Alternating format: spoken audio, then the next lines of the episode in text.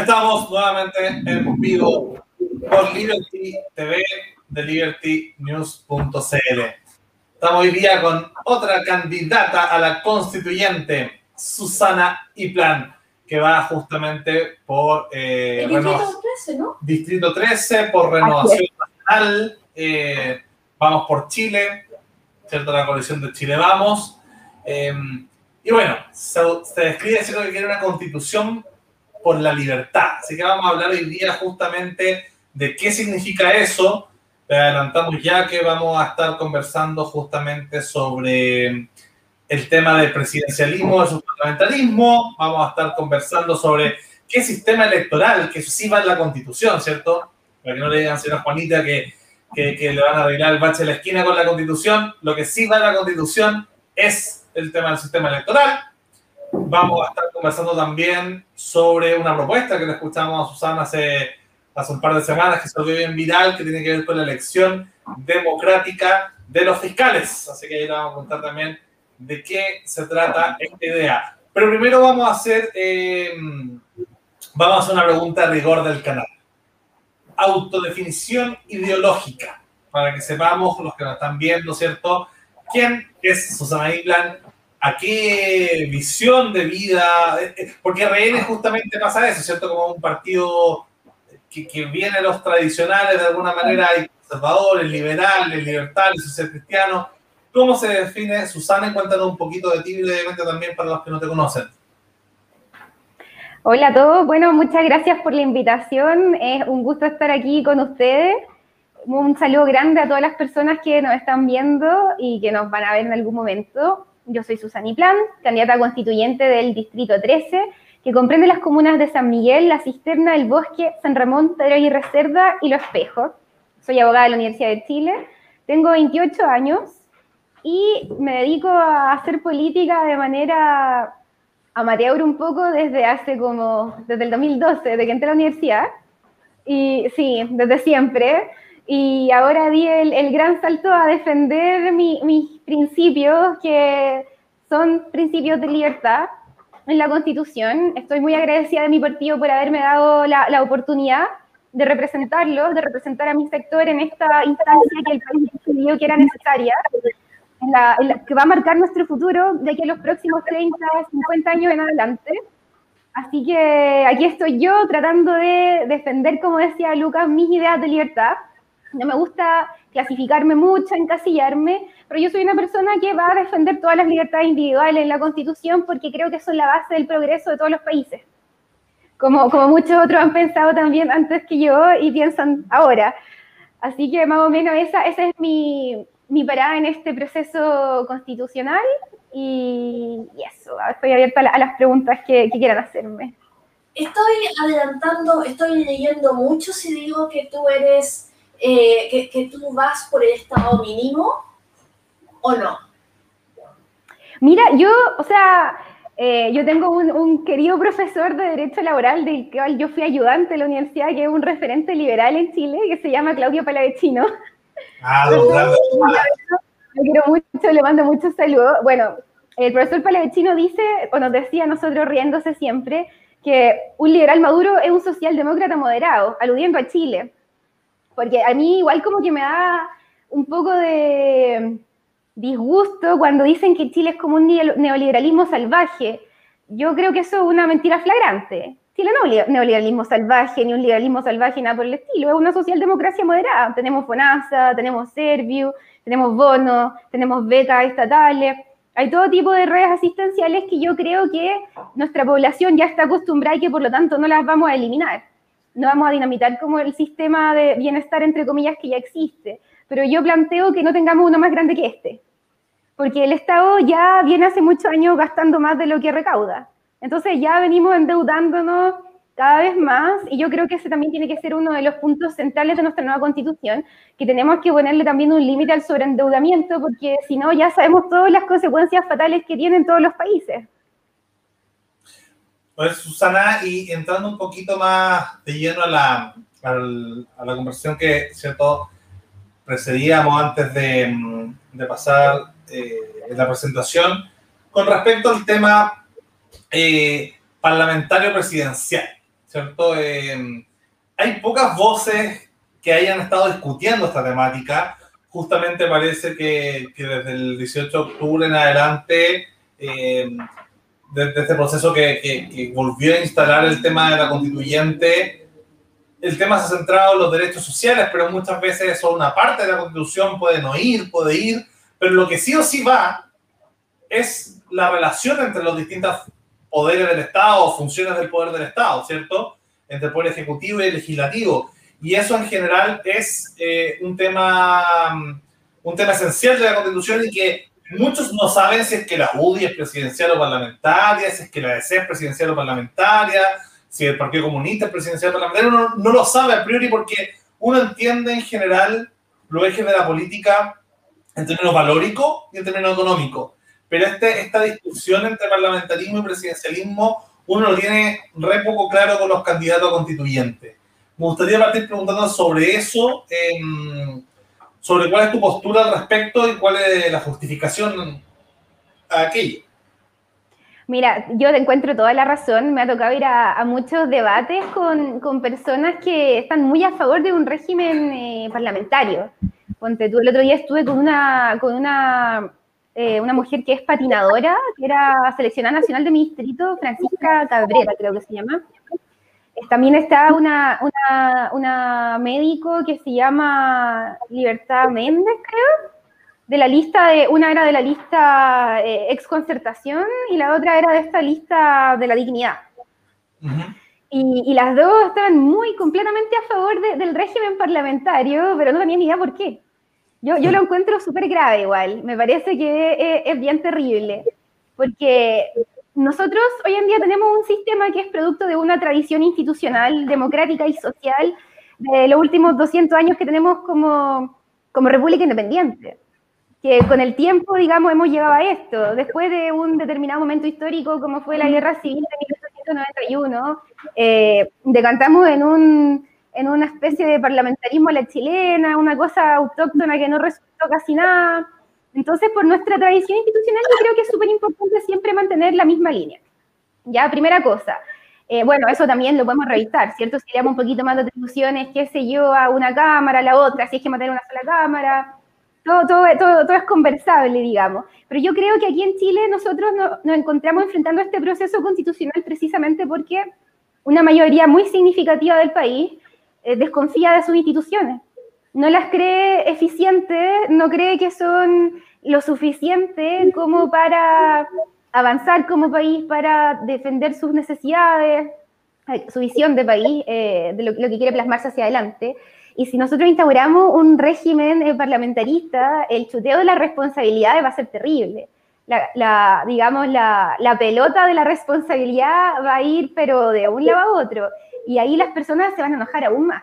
Entonces yo creo que si hay algo que no tenemos que hacer en la nueva constitución para seguir horadando la confianza de la ciudadanía en la política y en las instituciones es hacer aún más difusa la responsabilidad institucional. O sea, yo bajo ningún punto de vista voy a apoyar un régimen eh, parlamentario semipresidencial, quizá un presidencialismo un poquito más atenuado donde las iniciativas de ley cambien, donde le otorguemos más iniciativas de ley a las cámaras, donde el presidente no tenga, qué sé yo, un poder de veto tan amplio en ciertas materias. Digamos, yo también, por ejemplo, creo que las cámaras podrían presentar eh, proyectos que tengan que ver con el presupuesto, con un cierto tope, que pudiésemos imponer un máximo de endeudamiento, dadas ciertas condiciones, digamos, para no comprometer el futuro económico y, y social de nuestro país, porque cuando hay una crisis económica eh, la, la, sociedad toda se complica. Así que más o menos esa, es mi postura. Yo creo que el presidencialismo tenemos que mantenerlo. Susana, y justamente con eso, porque de alguna manera te generó eco.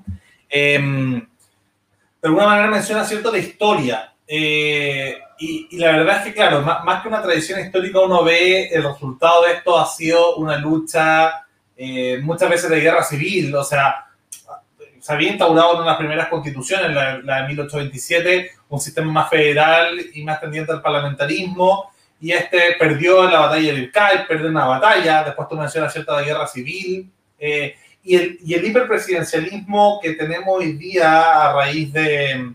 viene justamente de otra cuasi guerra civil que fue el quiebre institucional que vivió Chile en 73, em, que de alguna manera generó que el presidencialismo, esta noche portaliana, esta continuación de eso sea un poco la, la dictadura, porque eventualmente no, no, estoy diciendo que el presidencialismo sea lo mismo que la dictadura, pero, pero si uno va evolucionando desde una dictadura, en general el poder se va manteniendo y se va traspasando poco a poco. Eh, y la crisis que hemos visto últimamente justamente ha sido porque tenemos poca... Mm, eh, hemos tenido pocas veces un presidente con, con, mayoría parlamentaria, ¿cierto? Y eso ha generado que, que se pueda avanzar poco y nada en muchas materias que los chilenos esperan que se avancen. Al menos un proyecto país. Si gana la derecha, que tenga un proyecto de derecha, si gana la centro-izquierda, que tenga un proyecto de centro-izquierda, pero, pero que sea claro y que se pueda legislar y en general, excepto Bachelet 2, casi ningún presidente ha tenido mayoría en el Parlamento para hacer casi nada. Entonces, eh, de alguna manera me, da la impresión de que con el sistema actual eh, electoral y con el sistema, incluyendo el binominal y anteriormente ciertos senadores designados, en general el presidencialismo sí está en crisis. Eh, y si esa historia ha sido más bien forjada no por, por, por, algo que se dio naturalmente, orgánicamente, sino más bien por, por la violencia de, de, nuestra historia de varias guerras civiles de alguna manera, desembocaron en ese autoritarismo y la idea sería, yo creo que estamos todos de acuerdo en evitar esos conflictos. Entonces, quiero conectarte esa, ese contraargumento con la pregunta sobre qué sistema electoral crees que es mejor, sea para un presidencialismo, sea para, para un semipresidencialismo, ¿cuál crees tú que sería el mejor sistema electoral? Eh, también para ver si con, con, una reforma a ese sistema podemos evitar los grandes problemas, al menos para, los, para el argumento de los parlamentaristas que ven en la institución y la conducción política del país de, desde la vuelta a la democracia, que se ve cada vez más, como tú bien dices, Susana, ¿cierto?, debilitada. Eh, el, el, el, respeto de las instituciones. ¿Qué sistema electoral se te ocurre a ti para poder de alguna manera eh, solucionar estos problemas de institucionalidad que tiene, que tiene el país? Está desmute, te desmuteo. Claro. Ahora sí. Adelante. Ya, perfecto. Eh, mira, la verdad es que yo creo que igual, eh, por algo, por algo, o sea, dos cosas sobre todas las apreciaciones que hiciste. La primera es que creo que igual la historia, digamos, todo tiene, todo, todo hecho tiene, tiene una causa, toda consecuencia tiene una causa, ¿ya? Entonces, si, si nuestra historia se escribió así, es quizá también responde a, a, cómo somos los chilenos y a cómo venimos, digamos, eh, viviendo nuestro país más que pensando históricamente. Y la segunda es que yo creo que hoy en día estamos viviendo una especie de semipresidencialismo de facto donde el presidente le puede poner suma urgencia a muchos proyectos, pero si en las cámaras los presidentes no quieren darle la suma urgencia, no se ponen tabla nomás, no se revisa. Ahora, hoy en día está hablando con un, con un querido amigo, con Enrique García, un saludo para él, que están presentando una reforma constitucional en la Cámara para eh, imponer este impuesto a los super ricos. Reforma constitucional a una cuestión que es materia de ley. O sea, nuestra, ¿cuándo se ha visto que una constitución tiene, impone tributos? O sea, ya es una locura de desgobierno, pero aquí la gente hace cualquier cosa. Tenemos una especie de ya eh, zoológico, yo creo, en el, en el Congreso, porque aquí la gente está, digamos, haciendo una interpretación no laxa, sino que están, digamos, ni siquiera están leyendo, están diciendo que la Constitución dice cualquier cosa porque no lo cumplen. Entonces, al final ya estamos en, un, en una especie de desgobierno legal, institucional tremendo. Y yo creo que eso lo vamos a poder solucionar con un nuevo sistema eh, de, de, elecciones donde eliminemos este sistema de ON, que yo creo que, o sea, más que yo creo, la, la literatura, digamos, electoral, desde hace 300 años, dice que el sistema de ON eh, favorece a los partidos bisagra.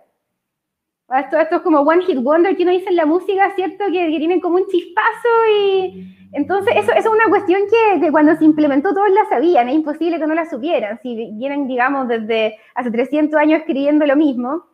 Entonces, yo creo que eso lo solucionamos con un sistema uninominal, con un redistritaje, ojalá, bueno, como yo soy más, más de las libertades, ojalá que tengamos un, un parlamento que sea, un congreso que sea mucho más chico. Yo diría que hagamos un redistritaje de unos 90 distritos más chicos que elijan un solo representante, cosa de que siempre el país tienda a los consensos.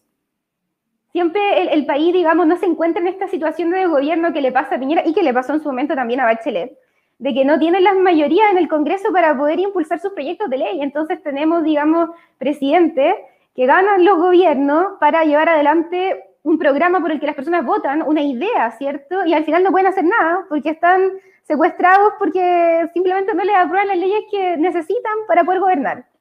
Eso yo creo que lo arreglamos con esta, con esta idea, esta lógica mayoritaria de que se elija solamente un diputado por distrito y que tengamos un redistritaje que nos queden unos 90 distritos, ojalá no más que eso, cosa de tampoco eh, tener demasiados, porque yo, por ejemplo, yo doy un discurso de un corte súper libertario en mi, en mi campaña, hablo de más seguridad, hablo de eh, menos Estado, abiertamente. Le digo a las personas, necesitamos un Estado más pequeño.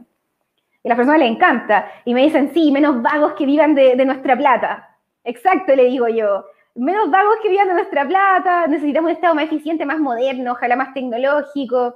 Y a las personas esto les encanta. Entonces yo creo que ahí estamos todos en la misma página, siendo que yo estoy en un distrito que históricamente es muy temido por la derecha, donde la izquierda tiene una presencia muy grande. Y la verdad es que no es tan así. Las personas tienen también un, un profundo amor y aprecio por, por la libertad. Y, y, eso se ve reflejado. Entonces a ellos les encanta. Y también yo creo que si nosotros como políticos damos este gesto, de disminuir los propios puestos de trabajo de nosotros. Las personas también van a tener una, una visión más positiva, porque hoy en día la política está tan desprestigiada que todas las personas creen que los políticos solo son políticos para llenarse el bolsillo de plata, que no tienen ni un ápice de vocación en lo que hacen y que definitivamente no están ahí para mejorar su calidad de vida. Entonces a mí me parece que sirve un doble propósito, crear gobernabilidad y también darle una señal de confianza a la ciudadanía de que, hola, estamos aquí porque queremos trabajar por ustedes y no para llenarnos nosotros los bolsillos de plata y darle trabajo a nuestro esposo, amigo, hijo, etc.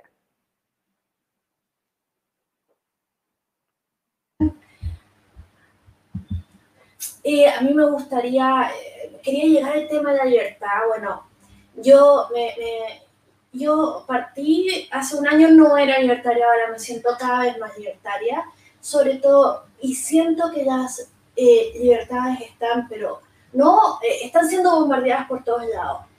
Eh, yo quiero, por ejemplo, ahora con el tema, un poquito de la cuarentena, no, quiero, no me voy a tirar epidemióloga y a decir que no, que sí, porque de eso yo no sé. Pero a mí lo que me molesta es el discurso moralista de que están pidiendo algo muy difícil, que la gente se encierre, porque no todos tenemos la posibilidad de hacerlo eh, o, o, la despensa llena de hacerlo, y quien no lo hace es un egoísta, cuasi asesino. Entonces, a mí eso, eh, y, por, y está, eh, estoy haciendo un, un, reporte para otra cosa, pero por ejemplo, y tampoco quiero hablar de eso, pero la la de, las llamadas al fono de violencia intrafamiliar se duplicaron, pero las, eh, las eh, eh, digamos, las eh, cosas policiales, los operativos policiales, en torno a eso bajaron 10%. Entonces, pucha, si quieres que nos encerremos, Estado, no te digo a ti, Susana, eh, ayuda a que nos encerremos seguros, o porque si no nos están pidiendo un sacrificio que no toman en cuenta y que dicen, ay, pero si tú, pero piensa en la salud. Primero que nada, la salud. Es solamente la pandemia, pero a mí me preocupa eso, esa falta de respeto por la libertad ajena y el tema de que entiendan que están pidiendo es un sacrificio muy grande. Ahora, y que no es exigible y que quien no pueda hacerlo no necesariamente egoísta. Eso quería sacarme un poco del pecho. Pero mi punto sobre la libertad, el tema de la seguridad. No, nosotros como gente liberal, liberal entendemos que el Estado está para proveer seguridad. Que, es, que para, es para que no estemos en el ojo por ojo, para que no, entonces, y que eso es, lo demás es accesorio. Y es más, si el Estado crece demasiado y empieza a considerar esencial o no esencial los cigarros y etcétera, eh, que es, eh, o sea, encerrados y sin fumar, yo no fumo, pero por favor, no la hagan más difícil, ¿cachai? Eh, yo no fumo, pero, pero te juro que, que no, no es el momento para, digamos, poner las cosas más difíciles. Entonces, a mí me preocupa mucho el tema de la libertad, pero y también el tema de la seguridad, que está muy, muy, muy, eh, muy a la, a, la, saga y que claro, a nosotros, yo que soy inofensiva, me controlan que no vaya al supermercado sin, eh, sin, sin, permiso, pero al que no es inofensivo, ese sí que no lo controlan bien. En fin, sorry, eh, me mandé un rant. sí, eh, quería volver un poco al tema de la, de la, del uninominal, em, porque si uno ve los resultados en general de las municipales, que, que, eso sí es, ¿cierto?, bastante más uninominal, em, no sería muy auspicioso para, para el sector de centro-derecha. Y cierto, de alguna manera estaba hablando justamente de que tú eres súper claro en tu, en tu enfoque em, más libertario, quizás más minarquista, de defender la, la libertad en ese sentido. Y, mm, pero en un sistema uninominal, esas visiones más duras o más fuertes tienen muy pocas posibilidades de salir representadas, ¿cierto? Finalmente hay mucho más probabilidad, como diría eh, Don Pala, el profe Don Pala, ¿cierto? Eh, que todo termine en una especie de consenso socialdemócrata, porque de alguna manera el uninominal va a forzar a que salgan los candidatos más de centro y más en consenso. Entonces. A la izquierda, mira, dos cosas. Eh, ahí tenéis que, en primer lugar, no estoy con la calculadora en la mano. Y creo que nosotros tenemos que salir a defender nuestro proyecto político y la ciudadanía tiene que decidir si eso es la democracia. Nosotros no vamos a salir a quemar el país porque algo no nos gusta. Porque somos personas democráticas. ¿Ya? Así que, primera cosa, respetamos la democracia como pilar fundamental de la república. ¿Ya? Y, segunda cosa, eh, la verdad es que Chile ya es una socialdemocracia moderada. A la izquierda no le gusta decirlo y tiene a todo el mundo convencido que somos un neoliberalismo salvaje y eso es mentira. Decir eso es retrasado, mentira, punto. Estados Unidos es un liberalismo salvaje, no tiene nada, ni siquiera tiene FONASA. Si tú no tienes cómo pagar, no estás más o menos liquidado. Y así hay uno que otro país en el mundo. Pero en un país como este, o sea, si hemos llegado a tener, digamos, la, la cantidad de ayudas estatales que tenemos, claro, en un contexto de pandemia nunca van a ser suficientes. Sobre todo en distritos como el mío, hay muchas personas que ni siquiera saben lo que es la clave única. No tienen cómo postular los beneficios del gobierno. ¿Sabes? Una cosa súper increíble. Yo tengo un, mi conserje que lo adoro, Donale, quiere que le haga un trámite por internet porque yo soy abogada, entonces él me pidió ayuda. Yo le dije, ya, Donale, no se preocupe, páseme su clave única, qué sé yo, yo se lo veo. Y me dijo, ¿qué es eso? Yo le dije como, no, pero usted tiene una clave, que, qué sé yo, y me dijo como, no, ¿qué hago? Y yo le dije como, ya, espéreme, voy a tratar de solucionarlo porque, digamos, no va a ir al registro civil ahora en plena cuarentena, un hombre de sesenta y tantos años, así que ahí estoy viendo cómo lo puedo hacer yo como, como online, ¿cachai? Pero, pero yo creo que decir que, que Chile no, no es una socialdemocracia es, es mentir. Así es simple, así que no, no, no me no me conflictúa que, personas de corte un poco más socialdemócrata quizás ganen, porque simplemente vamos a seguir con el mismo modelo. Eso es lo que es. ¿Y no, crees que afecta la representatividad? Estoy pensando, porque tú planteas, ¿cierto?, bajarlo a 90, que es menos de lo que se tenía antes de los 120. O sea, la, la UDI quería volver a los 120, tú vas y bajarlo a 90. Finalmente eso no afecta o no termina afectando de alguna forma la posibilidad de representatividad y que la gente se sienta, que hay un porcentaje de la población que sienta menos representado. Estoy pensando lo que pasó en la elección de Perú, ¿cierto? Que al final habían tantos candidatos y se agregaron tanto y pasaron a segunda vuelta dos candidatos que representan a muy poco porcentaje, ¿cierto? Eh, y, y súper extremo, o sea, la persona más de extrema derecha, eh, Keiko Fujimori, que deja afuera a un tipo libertario, incluso liberal que estuvo a punto de pasar a la segunda vuelta, que era de Soto, eh, y por otro lado un tipo de extrema izquierda que, que tal, no sé, sería como el, el, profesor Artea acá en Chile, el PCAP de alguna manera. Eh, entonces, quizás un sistema, un, un, sistema con 90 distritos y uninominal tendría el riesgo en general de, de, hacer, de disminuir mucho la representatividad de dejar en general partidos, eh, muchas sensibilidades distintas fuera de la, de, la discusión democrática, lo que generaría que sea nuevamente la calle o, no sé, o otros vías de mecanismo extrainstitucional para, para solucionar estos conflictos. No, no, no sé qué, qué piensas al respecto. Sea, igual es, discutible, no tienen por qué ser 90. A mí me gustaría, porque como te digo, las personas tienen la sensación, por ejemplo, de, que, de que los políticos viven como reyes gracias a su esfuerzo. Entonces me parece que es una señal extremadamente importante que dejen de sentir eso y que, y que volvamos a, creer como país que la política es necesaria. Porque si no tenemos política, no tenemos gobierno ni Estado, volvemos a la naturaleza. Yo creo que eso es lo que se dio, digamos, en, gran parte de, de, los últimos años. Entonces la, la desconexión con la política no puede ser esa. Y una disminución importante de personas que vivan de los impuestos de las personas es una señal tremenda. A mí me parece que es una señal muy, muy potente de estamos aquí por vocación, queremos convocar mayoría, no queremos, digamos, irnos por la tangente. Y finalmente falta representatividad es para dejar también afuera los extremos, porque también los extremos nunca son muy buenos para, para la convivencia pacífica, porque vivimos nosotros en un país donde no hay una mayoría clara. O sea, las, presidenciales siempre están ahí somos un país bien de 50 y 50. Hay mucha gente de derecha que también votó a prueba para tener una, un nuevo pacto social y más cohesión y bla, bla, bla. Entonces, al final, no toda la gente que votó a prueba es gente de izquierda para nada. Y finalmente lo que va a quedar afuera de, digamos, con un, con un redistritaje y con, una, y con un uninominal, van a ser las personas del 1%. Adiós, Fluxita Mutua. yo, no, yo no puedo creer que eso quizás sea malo, la verdad. Me, gustaría pensar que eso no es malo. Em, tú tenías una propuesta muy interesante y que causó mucho, pero mucho debate sobre los fiscales, ¿verdad?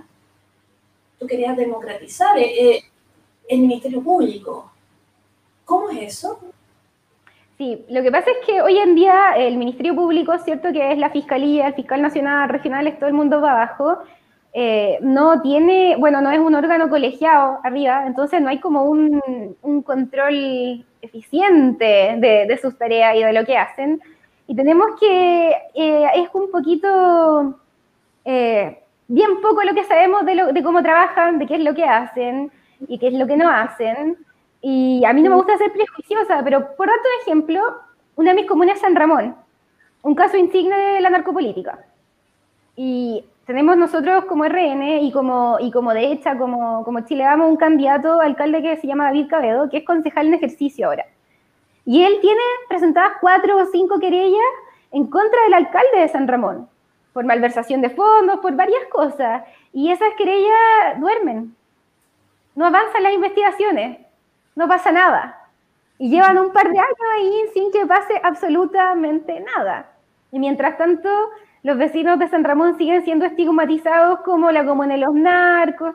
Y la realidad es que ellos son personas trabajadoras, comunes y corrientes, que lamentablemente se han visto estigmatizadas por su alcalde y su actuar.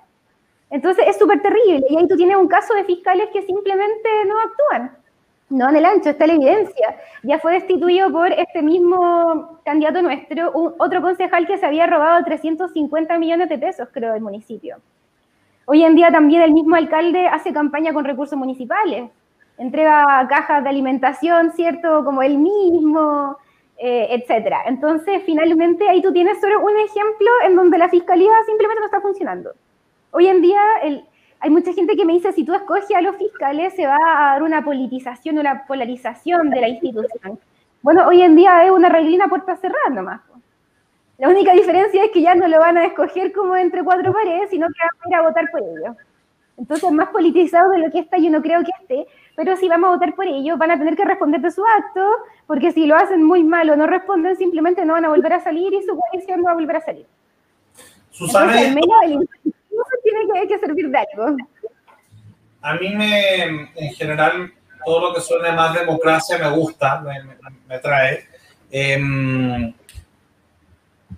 pero hay, hay, un solo pero que, que, la verdad es que no desconozco la respuesta, así que si tú me puedes ilustrar sobre aquello, yo encantado. Que tiene que ver con el populismo penal que se podría generar justamente con la elección de, de los fiscales porque al final el incentivo de la democracia, y, muchos libertarios, ¿cierto? Lo sabemos que, eh, no sé, cuando se juega, cuando muchas de las políticas públicas o las propuestas de políticas públicas de los candidatos son finalmente seguir agrandando el Estado, eh, que es una realidad palpable en cualquier democracia, que es quizás la principal crítica de los libertarios la democracia, con el tema jurídico podría pasar hacia el populismo penal. O sea, finalmente, el que tenga un discurso de más mano dura, que, que al final es más Estado, ¿cierto? Más Estado involucrado en la vida de las personas, más, posiblemente quizás más, más em, más intromisión a costa de las libertades individuales,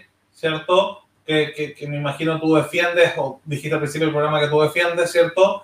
Eh, podría ser un, un, problema y una, y una y quizás el, el, el, remedio sea peor que la enfermedad en cuanto a, a, que los incentivos democráticos, en el caso de los políticos que hacen políticas públicas, muchas veces es aumentar el gasto social en el caso de los fiscales podría ser eh, justamente aumentar el populismo penal eh, y la intromisión eh, de, ¿cierto? del Estado en la vida de los individuos y las libertades personales. ¿Qué opinión tienes al respecto? Déjame sacarte el mute.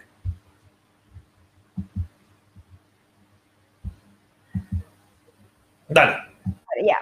Creo que tenía un pequeño error conceptual, porque más que más Estado es mejor Estado digamos, las leyes penales ya están. Yo no, no, propongo cambiar el código penal, ni las tipificaciones, ni las penas, sino que lo que propongo es que se hagan efectivas, es que funcionen, porque hoy en día no lo hacen.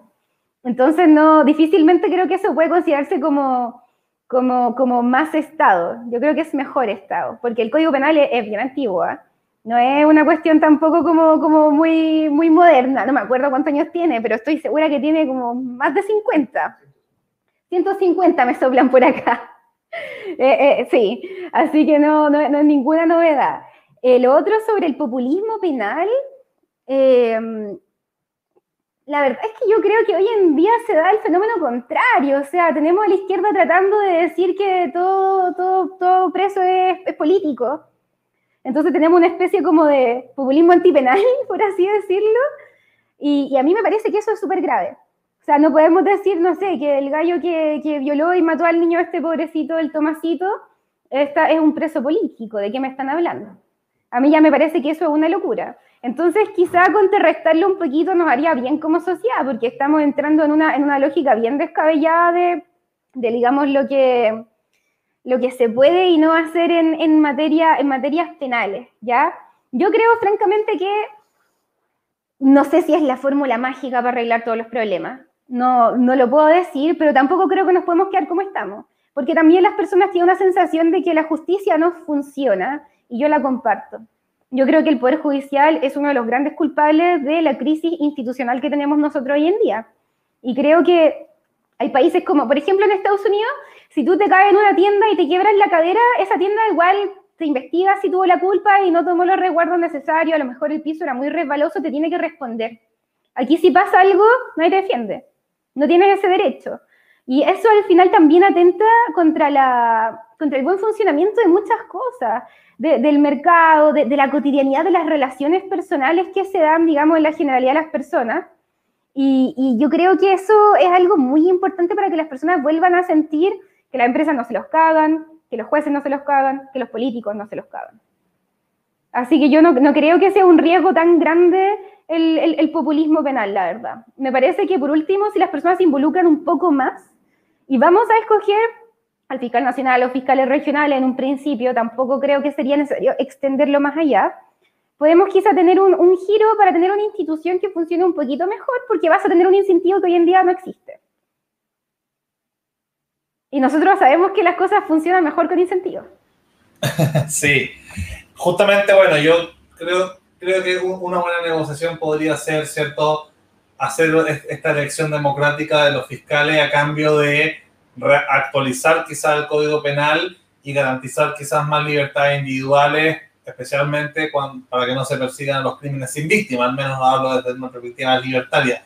Em, Susana, quería preguntarte también para, ir redondeando el programa. Em, tú tienes posibilidad, ¿cierto?, de salir electa constituyente y redactar la próxima futura constitución que puede durar décadas, ¿cierto? Pero va a ser importante, eh, si es que termina esto, creo que son 12 meses, y tres más o nueve meses y tres más. Eh, finalmente calzaría justo con, con, la entrada en vigencia y un poquito más, y ahora con tanto de fase de elección, qué sé yo. Eh, pero básicamente sería firmada ya definitivamente por el próximo presidente de la República, porque al menos el régimen presidencial no va de acá a que quizás tú y otros más, ¿cierto?, terminen la constitución. Entonces iría sí o sí con la firma del próximo presidente de la República. Quería preguntarte, ¿quiénes crees tú que serían los más idóneos, el más idóneo o, o, los que más te gustarían, te acomodarían que firmaran esa próxima mm, constitución que quizás tú estés dentro de, la, de las redactoras? Básicamente estoy preguntando candidatos presidenciales. Mira, yo creo que eh, es un escenario abierto, pero quizás sí, él me gustaría, he, conversado con él, me parece una persona bien, bien sensata, salimos a hacer campaña un día, eh, lo, conozco y lo considero alguien bien, bien idóneo para el cargo. Y también creo que un poquito por su historia de vida, va de nuevo lo que yo les decía, hace que las personas de nuevo vuelvan a creer en el país, en que el país da oportunidades. Finalmente tenemos que los políticos volver a encantar a las personas. A mí me pasa mucho que me dicen en la calle como, pero mijita, yo por usted, hay, gente, hay, hay, señoras que me han dicho, yo soy de izquierda, pero voy a votar por usted. Porque usted es joven, porque la veo con energía, porque es inteligente, porque es abogada, qué sé yo. Entonces, yo encuentro que eso de alguna manera es encantar a las personas y darles esperanza en que la política puede ser hecha de mejor manera por personas un poco más normales. Yo, por ejemplo, no, no vengo de ninguna casa BC1 ni nada por el estilo soy de Copiapó, me vine a Santiago, también me siento súper como reflejada en la historia de, de, Sebastián. Y yo creo que él, sería un, una, una, una, buena carta para, para, poner esa firma. A una constitución más eh, de, al, nuevo pacto social. ¿Y con quién más te gustaría compartir, eh, eh, no sé, bancada, una bancada por la libertad en la constituyente? ¿Qué otros candidatos ves, bueno, de tu distrito, otros distritos, eh, de otros partidos, de tu partido? ¿Qué, qué, qué, otros liderazgos también ves como positivos desde tu candidatura? Mira, no, no, sé qué tan liberal sea, pero amo mucho a, Marcela Cubillo. La encuentro que es muy seca, que tiene una trayectoria tremenda. Eh, hay, un, hay un abogado que se llama Andrés Kerry, que va por RN en el Distrito 11, que yo lo encuentro que es una muy buena carta porque él tiene una visión muy, muy de futuro, muy de tecnología. Estudió en el MIT, pero es abogado aquí de la Cato. Entonces, sabe mucho sobre el tema de incorporar las tecnologías para mirar hacia el futuro. A mí me encantaría que tuviésemos una persona con esa perspectiva, esos conocimientos, esa visión también ahí en la, en la Constitución. Y mira, la verdad es que no, no, no había pensado con quiénes más, pero, pero ellos se me vienen ahora, ahora mismo a, a la cabeza. Me parece, bueno, yo soy súper amante de la tecnología, como, como dato freak me encanta como mi, sueño frustrado es aprender a programar y ser hacker. No, no creo tener las competencias, así que creo que nunca lo voy a conseguir, pero me encantaría tener una persona con esa visión sentada como discutiendo como el futuro del país. Hay una, ¿cierto? Está el caso de, Estonia, que tiene una constitución o una, un sistema institucional súper digital, ¿cierto? Me encanta. Eh, me encantaría ir El futuro, me encanta esta cuestión. Yo trabajaba bastante en empezar esta campaña en el Mineduc y, oye, la cantidad de papeles, de, de firma, una cosa que yo decía, pero yo siento que estamos como en el siglo XIX. Una cuestión que ya a mí me parece, pero tan obsoleta en, en recursos. O sea, yo creo que si el Estado se optimizara de manera tecnológica, sería muchísimo más eficiente en, en su funcionamiento, en las prestaciones que entrega, pero también en los recursos. A mí me parece que eso es fundamental. Hoy en día el mundo tiene tantas tecnologías que podemos aprovechar para, para salir eh, a, modernizar este país y hacer que lo que es necesario llegue donde se necesita, distribuir mejor los recursos por recaudación. Me encantaría que fuésemos un, el, polo de innovación tecnológica de, de, Sudamérica, así como Estonia lo es como en Europa, ¿cachai? Me, me encanta. Bueno, eh, yo personalmente creo que habría que estar enseñando a los niños a programar, o sea, como parte del Mineduc. Eh, sí, también, 100%. Que, que llegan el niño que murió de amor y todo eso, o, la verdad que no, porque a mí no me gustó ese libro, pero por favor que aprendan a programar. Además, eso lo pueden hacer de cualquier lado. Eh, digamos, eh, creo que hay... Entonces yo creo, porque una cosa que estuve conversando con otra candidata es que ya los derechos sociales, digamos, la mayoría son costos, eh, la salud, la vivienda, pero uno que, que, puede generar renta es precisamente la educación. Digamos, generar eh, eh, gente que sepa programar, gente que sepa... eso, eso genera gasto. O sea, no estoy diciendo que el bienestar de las personas solo sea gasto, pero es algo que tiene la posibilidad increíble de generar renta. Y, y, necesitamos, y, en este momento necesitamos dinero, porque la pandemia nos ha, eh, y el estallido nos ha dejado con las arcas bastante vacías. Eh, creo que está, ella está en silencio. Sí. Damos para que... ¿Ahora sí? Sí, adelante. Lo, lo, que te decía es que a mí me parece súper fundamental y también por un tema económico. A mí me parece que, bueno, a, la izquierda le encanta decir que primero está la vida y no la economía, puras tonteras, pero al final eh, la economía es lo que determina si tenemos algo para comer o no. Y la economía del futuro, que es mañana o, ahora, es una cuestión súper tecnológica. Yo escribí mi tesis sobre la, la ley de cibercrimen que tenemos en este país, que es del 93 por una columna de una economista de la Concerta, de hecho, de Edwards. Me encanta, lo encuentro seco. Me parece extremadamente inteligente en, su, en sus planteamientos. Y yo me acuerdo que la leí y se llamaba Ya tu empleo desaparecerá. Y se refería a cómo las innovaciones tecnológicas iban acabando con, con los campos laborales. Y yo creo que si no preparamos a nuestras generaciones ahora para eso, para una versatilidad de campos, para especialistas en, en, software, en programación, en distintas cosas, nos vamos a ir quedando atrás. Me parece completamente fundamental. Oye, y lo otro es que yo creo que sería para nosotros como sector tremendamente importante tener un buen economista.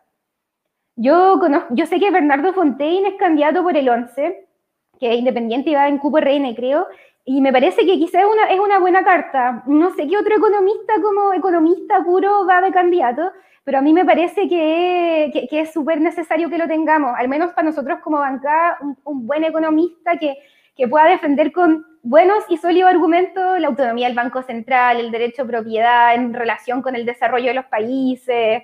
Me parece que es súper importante también. Eh, federalismo, centralismo, regionalismo, ¿en qué postura está ahí? Eh, yo creo, bueno, yo soy de Copiapó, ya lo dije, originariamente, en verdad nací en Antofagasta, me fui súper chica a vivir a Copiapó porque era la, la familia de mi mamá de allá. Eh, si fuéramos federales, mi, mis regiones serían millonarias. Creo que el, el PIB per cápita de Antofagasta son como 80 mil dólares, es una ridiculez. Entonces dejaríamos empobrecido a todo el resto del país, no, no creo ser tan mala, a pesar de que amo, amo mucho el norte pero también amo mi distrito, que es el 13, así que no, no les haría eso. Espero que, que no se vean nunca perjudicados, especialmente porque necesitan mucha ayuda. Así que yo creo que tenemos que tener eh, un sistema regionalista como el que tenemos ahora, pero con más atribuciones de las regiones y con más descentralización. A mí me parece una locura que tengamos una ciudad donde viven 8 millones de personas, porque tenemos crisis como esta del COVID y el país completo se para. Entonces a mí eso me parece que ya, a mí yo creo que si hay algo que tenemos que aprender de esta pandemia es que no podemos vivir en urbes gigantescas, en estas mega urbes. Tenemos que desconcentrar el país, tenemos que poner incentivos para ir a trabajar a las regiones, desarrollarla un poquito, invertir más también, así que sea más atractivo para los inversionistas, asentarse en una región y no venir a instalarse a Santiago. Yo creo que eso es eh, es, una, es una tarea pendiente y yo creo que podemos avanzar en esa línea también en la nueva constitución. ¿Alguna última pregunta? Eh, ah, es cosa de internet, pero es fascinante porque nos permite estar hablando. A ver, eh, digamos que te paso la pluma mágica constituyente y puedes escribir un artículo, uno. ¿Cuál sería? Es como, esto es mágico, llega nada con la pluma mágica constituyente cuál sería tu tema. Tú así como, el, mira, vaya, nos vamos a olvidar del consenso. Susana tiene un artículo constitucional que asegura, puede ser en positivo o negativo, para marcar ahí y nadie más de los otros 154 te lo va a discutir. Regalo de cumpleaños. ¿Qué artículo? Claro, o sea, no sé. el rosado es mandatorio para todo, eh, para todo el mundo, no sé, cualquier cosa. Bueno, muy, muy firmemente, lo primero que se me viene a la mente es una réplica exacta del artículo 19. Todas las libertades personales, económicas, completas. Ahora, si tuviera que irme como en una ensoñación, digamos, en algo como nunca antes visto y muy descabellado, la otra vez me preguntaron lo mismo y yo dije, ¿qué puede ser algo muy descabellado pero que me guste mucho? Y pensé en el quórum absoluto para eliminar la autonomía del Banco Central. O sea, ¿están todos de acuerdo o, o simplemente así lo cambian? Banco Central autónomo por siempre. Así nunca vamos a tener crisis inflacionarias que nos van a poner a 10 lucas el kilo de pan. Parece razonable, parece una medida razonable. Yo creo que podría haber acuerdo para que ya había una pregunta sobre el cuadro atrás en la libertad, la justicia y la voluntad encarnada. Está muy bacán, está bueno. Eh, ¿Pintado por? Sí, ahí mi, mis dotes de no, no tan excelente artista.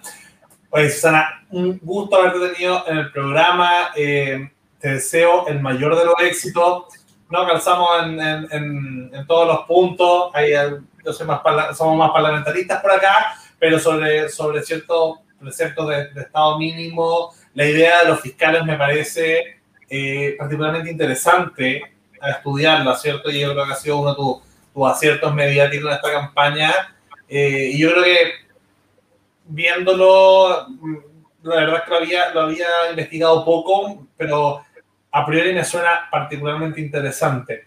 Eh, así que te deseo el mayor de éxito. Ojalá integres bancada con otros liberales también en la constituyente y ojalá Sichel sea el que, firme, el que firme, ¿cierto?, después la constitución eh, ya para el próximo periodo. Así que eso, muchas gracias. Muchas gracias a los que nos estuvieron viendo. Saludos ahí al equipo, a, Joaquín eh, Rodríguez Droguet, que está ahí también por ahí. Oye, muchas gracias a ustedes por la invitación, lo pasé súper bien. Y a todas las personas que estén mirando, eh, no se olviden, Susana y Plan por el Distrito 13, San Miguel, La Cisterna, El Bosque, Los Espejos, San Ramón y Pedro Aguirre Cerda. Así que espero que puedan difundirme, buscarme en mis redes. Ahí, está, ahí tienen mi nombre, me llamo así en todas partes, Instagram, Facebook, Twitter, muy fácil. Así que un besito, gracias.